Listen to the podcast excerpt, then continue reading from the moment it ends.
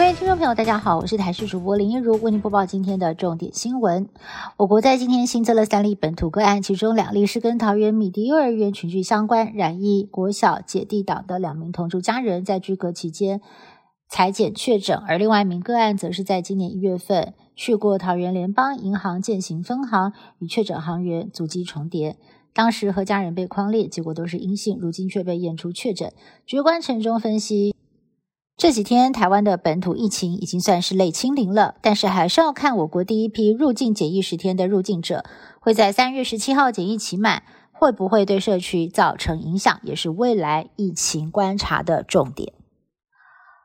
百万 YouTuber 小玉朱玉成伙同庄姓男子涉嫌以人工智慧换脸技术，把网红还有政治人物的脸部图像移植到色情片 AV 女优身上。并且制成色情影片贩售，包含了立委高嘉瑜、艺人鸡排妹等网红、艺人、政治人物，总共有一百一十九个人受害，不法获利高达了一千三百三十八万元。新北地检署在今天依妨碍风化、加重诽谤，还有违反个人资料保护法等罪嫌，将朱贤跟庄男起诉。包包没有拉好，五十万的现钞就这样瞬间满天飞。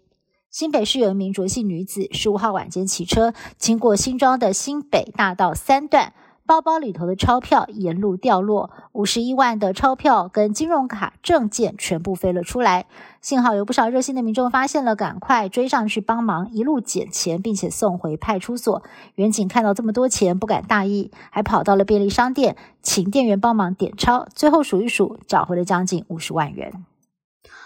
俄罗斯入侵乌克兰已经二十一天了，俄军十几天来猛攻乌克兰南部大城尼古拉耶夫，但是乌军坚强的防守抵抗让俄军占不到便宜，一直没有办法占领。十五号，尼古拉耶夫的州长宣称，乌军成功的逼退了俄军，但是当地历经了两周的炮火狂炸，早就已经是残破不堪了。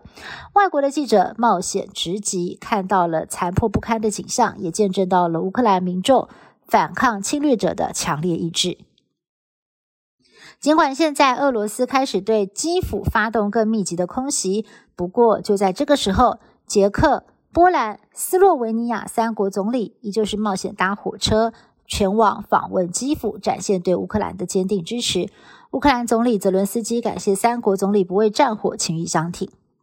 战火无情，又有记者在乌克兰不幸丧命。美国福斯新闻网。派驻在乌克兰的新闻团队十五号搭车来到基辅近郊，遭到炮火击中。其中，摄影记者还有另外一名担任福斯新闻顾问的乌克兰籍女子都不幸丧生。另外一位记者受伤送医。这是乌俄战争爆发以来当地发生的第二起外籍记者殉职的意外，也让各界对战地记者的人身安全倍感忧心。以上新闻是由台视新闻部制作，感谢您的收听。更多新闻内容，请您持续锁定台视各界新闻以及台视新闻 YouTube 频道。